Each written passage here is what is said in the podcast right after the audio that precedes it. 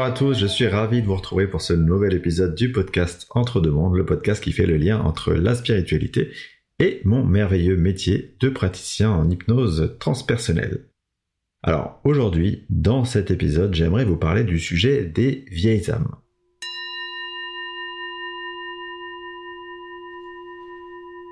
Pour commencer, euh, j'aimerais préciser à tout le monde en fait qu'il ne s'agit pas de mettre sur une échelle de valeur euh, les différentes âmes. L'idée c'est simplement d'essayer de comprendre que certaines âmes, dans leur cheminement sur Terre, sont plus expérimentées que d'autres, et de comprendre ce que c'est du coup d'être une âme expérimentée par rapport au fait d'être une âme moins expérimentée. Donc une âme elle est absolument pas meilleure ou moins bien parce qu'elle est expérimentée, elle a simplement fait plus de chemin. La meilleure comparaison que je puisse vous donner, c'est celle de l'école. Une âme jeune, elle est au CP, quand une vieille âme, elle, elle est en terminale. Alors, avant de répondre précisément à la question de qu'est-ce qu'une vieille âme, euh, évidemment, c'est nécessaire de prendre du recul pour comprendre l'évolution d'une âme dans le parcours terrestre.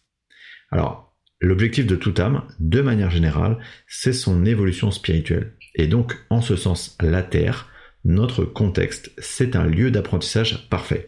Pourquoi? Parce que toutes les expériences qu'on y vit, toutes les rencontres qu'on y fait, vont nous permettre d'apprendre et de progresser. Alors, quelles sont ces étapes de progression? Ces étapes, on les appelle des ouvertures de conscience, et euh, on en dénombre cinq. La première étape d'évolution d'une âme qui arriverait sur Terre, donc, c'est d'apprivoiser la matière. En cela, euh, ces âmes-là, on les appelle des âmes primaires, et il n'y a absolument aucun sens péjoratif. Ces âmes, elles vont surtout être intéressées par les besoins, les exigences de leur corps physique. Car comme je l'ai dit, c'est leur première expérience sur Terre, donc elles ont besoin d'appréhender euh, ce que c'est d'avoir un corps physique. Elles ont besoin donc de gratification, de se considérer comme un être physiquement à part, différent des autres êtres physiques qui les entourent. Et euh, du coup, leur identité, elle est vraiment fondée sur leur apparence physique. Ils vont percevoir le monde comme une sorte de jungle, hein. la vie est un combat, et il faut se différencier, être beau, ne pas montrer de faiblesse. Et ces âmes primaires, qui sont donc tournées vers leur apparence physique, elles vont évidemment éprouver beaucoup de difficultés à voir leur corps physique vieillir.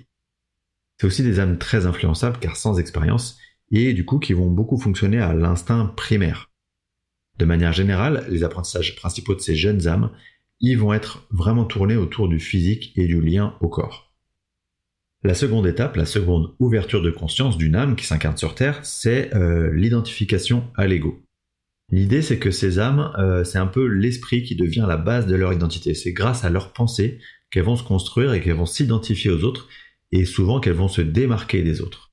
Euh, parce qu'en fait, en s'enfermant dans leur esprit, dans leur ego, elles vont finir par se sentir supérieures aux autres. Ces âmes dites jeunes, elles sont évidemment coupées de toute spiritualité, donc elles vont facilement accepter toutes les croyances relatives à leur culture, à leur société, sans finalement euh, trop se questionner. Et puis ces âmes, comme elles sont pas euh, orientées dans la spiritualité, elles vont plutôt être orientées dans le matériel, et notamment l'accumulation de biens matériels. Et tout ça, ça sert un de leurs intérêts qui est de dire aux autres, regardez comme je suis fort, regardez euh, comme j'arrive à accumuler des biens matériels. La troisième étape, c'est l'ouverture à la conscience collective. Alors, euh, ça veut dire quoi? Eh bien, ça veut dire que ces âmes, euh, dites adultes, elles vont ouvrir leur identité au groupe. Elles vont en fait plus seulement se définir individuellement par leur esprit, par leur ego, mais elles vont se définir comme appartenant à un groupe, quel qu'il soit. Ce groupe, ça peut être euh, religieux, ethnique, politique, culturel, intellectuel, peu importe. Ce groupe, il va avoir pour rôle de les faire se sentir différents. Ça va leur créer une identité spécifique qui euh, bien souvent va s'affirmer du coup en opposition à d'autres groupes. Et évidemment, c'est comme ça que des conflits vont apparaître. L'autre caractéristique de ces âmes dites adultes, c'est qu'elles sont absolument et uniquement tournées vers le matériel. Un peu comme les jeunes âmes, il faut posséder, il faut posséder à tout prix et posséder plus que les autres. Avoir euh, le pouvoir en fait, et quelque part avoir le pouvoir, c'est euh, aussi manipuler l'autre. On est vraiment dans une quête de domination. Il faut donc appartenir à un groupe, si possible au groupe qui domine, et ce groupe, il a forcément raison. Car ces âmes, il faut se rappeler qu'elles agissent pas fondamentalement pour embêter les autres, mais parce qu'elles pensent que c'est juste de faire ainsi, et que c'est elles qui ont raison contre les autres. Ces âmes, hein, vous devez bien les connaître puisque c'est la catégorie majoritaire des âmes actuellement incarnées sur Terre. Et il y a une autre raison pour laquelle vous devez bien les connaître, parce que c'est euh, typiquement celles qui sont au pouvoir à tous les niveaux, hein, entreprises, partis politiques, gouvernement. La quatrième étape d'ouverture de conscience, c'est celle qu'on appelle l'éveil de l'âme. Euh, cette étape, donc dite des âmes élevées, c'est le moment où ces âmes, elles, vont commencer à comprendre l'illusion qui les entoure. C'est le concept de l'éveil spirituel. Elles vont prendre du recul sur la société, sur la culture, sur toutes les influences extérieures, mais aussi sur leur esprit et la manière dont parfois ils peuvent s'enfermer dans leur ego.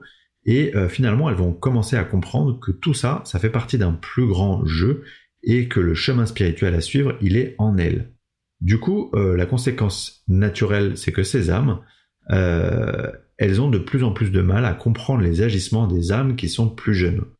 Euh, ces âmes, elles s'ouvrent donc au champ spirituel et elles vont souvent s'intéresser à tout ce qui a trait à la spiritualité au sens large et de manière un peu boulimique, quitte souvent à finir par un peu tout mélanger et plus savoir dans quelle direction aller, même si euh, au final hein, tout est bénéfique pour elles au niveau de leur apprentissage en tant qu'âme. C'est donc des âmes qui sont euh, en train de se tourner vers les autres ou déjà résolument tournées vers les autres, qui ont à cœur d'aider et qu'on retrouve beaucoup dans les associations. Par contre, euh, c'est plutôt des âmes qui vont s'épanouir dans des rôles de petites mains. J'entends par là que c'est pas forcément elles qui vont prendre directement les initiatives. Enfin, la dernière étape de l'évolution de conscience, c'est celle qu'on appelle les vieilles âmes. Donc, vous aurez compris que c'est les âmes qui sont les plus expérimentées. Ce stade, c'est vraiment l'évolution cruciale du parcours d'une âme sur Terre parce que c'est le moment où l'âme, elle va faire l'enseignement qui va la changer à tout jamais. Elle va définitivement comprendre que le monde de la matière, c'est simplement le théâtre d'expérimentation et qu'elle est pur esprit, toujours relié à la source qui se trouve à l'intérieur d'elle. C'est du coup euh, la redécouverte de l'amour universel et du concept de l'unité. Une vieille âme, elle va, elle se manifester dès son enfance par le fait qu'elle s'exprime déjà différemment comme s'il y avait une sorte de, maturité déjà présente en elles. Euh, cette maturité, évidemment, elle va créer une sorte de décalage, hein, comme si elles n'étaient pas capables de rentrer dans le moule finalement. Malheureusement, ça va souvent faire naître de la frustration ou de l'isolement, parce que ces personnes incarnées, du coup ces vieilles âmes, euh, en tant qu'enfants, elles vont pas forcément s'intéresser aux enfants de leur âge. Elles vont plutôt apprécier la compagnie des adultes. C'est aussi des enfants euh, très indépendants, pour qui la valeur liberté, est très importante. ils vont avoir besoin de suivre leur propre chemin parce que, en fait, tout simplement, ils connaissent déjà la route. Une fois qu'ils sont adultes, ça va donner des personnes très indépendantes qui auront du mal avec la contrainte. Euh, évidemment, hein, puisqu'elles suivent leur chemin, elles ont besoin de leur liberté. C'est des personnes qui vont être aussi assez rayonnantes parce qu'elles vont avoir une fréquence vibratoire élevée, et du coup, ça peut aussi vouloir dire qu'elles vont subir de la jalousie. Dans leur mission de vie, il va évidemment y avoir de l'aide aux autres et souvent une notion d'ouverture de conscience aider les gens à ouvrir leur conscience, aider les gens à comprendre que toutes ces ressources, elles sont déjà à l'intérieur d'eux. Du côté spirituel, c'est des personnes qui sont très connectées au monde subtil, c'est des personnes qui sont euh, à l'écoute de leur intuition, consciemment ou inconsciemment. Euh, elles vont communiquer régulièrement avec leur guide et euh, c'est des personnes qui auront une aura très développée, donc beaucoup de charisme, qui vont dégager beaucoup de lumière et souvent attirer beaucoup de personnes à elles. C'est typiquement le genre de personne vers qui naturellement on va se tourner pour demander des conseils ou de l'aide. Je vais terminer ce podcast en disant deux choses importantes. Premièrement, il y a de plus en plus de vieilles âmes sur Terre parce que, comme je vous l'ai décrit dans des épisodes précédents, la Terre, elle se trouve actuellement à un tournant de son évolution. Et ces vieilles âmes, elles ont euh, évidemment un rôle majeur à jouer pour permettre cette transition vers plus de spiritualité. Deuxièmement, et là je m'adresse aux vieilles âmes qui se sont reconnues dans cet épisode, je vous dirais que pour bien vivre votre incarnation de vieille âme, il est euh, fondamental que vous vous souveniez que vous possédez un recul sur le monde que la majorité des personnes ne possèdent pas. Donc, euh, vous ne pouvez pas attendre de ces autres personnes d'avoir la même vision que vous. Si vous aidez ces âmes à ne serait-ce que progresser un tout petit peu vers un peu plus de spiritualité, avoir un regard différent sur les choses, alors déjà c'est une très belle réussite. Voilà, concernant la bibliographie, je vais vous citer, comme d'habitude, Madame Christine André pour l'ensemble de son œuvre, et entre autres pour ce qu'elle nous raconte sur l'évolution de l'âme. Et aussi William Bullman pour son livre que j'adore, euh, parce qu'il est hyper riche d'informations, qui s'appelle Aventure dans l'au-delà. Alors dans une séance d'hypnose transpersonnelle, je demande toujours à la conscience supérieure du consultant ou à son guide lorsqu'il s'agit de séances avec médium, comment est-ce qu'on pourrait qualifier l'évolution de son âme? Euh, À savoir si c'est une âme adulte, une âme élevée, une vieille âme, une jeune âme, etc. Ainsi que évidemment des conseils personnalisés pour bien vivre cette étape d'évolution. Je vous laisse donc écouter euh, cet extrait d'une séance avec médium. Quant à moi, je vous remercie infiniment pour votre écoute et je vous dis à très bientôt pour le prochain épisode du podcast Entre deux mondes qui traitera des vies antérieures.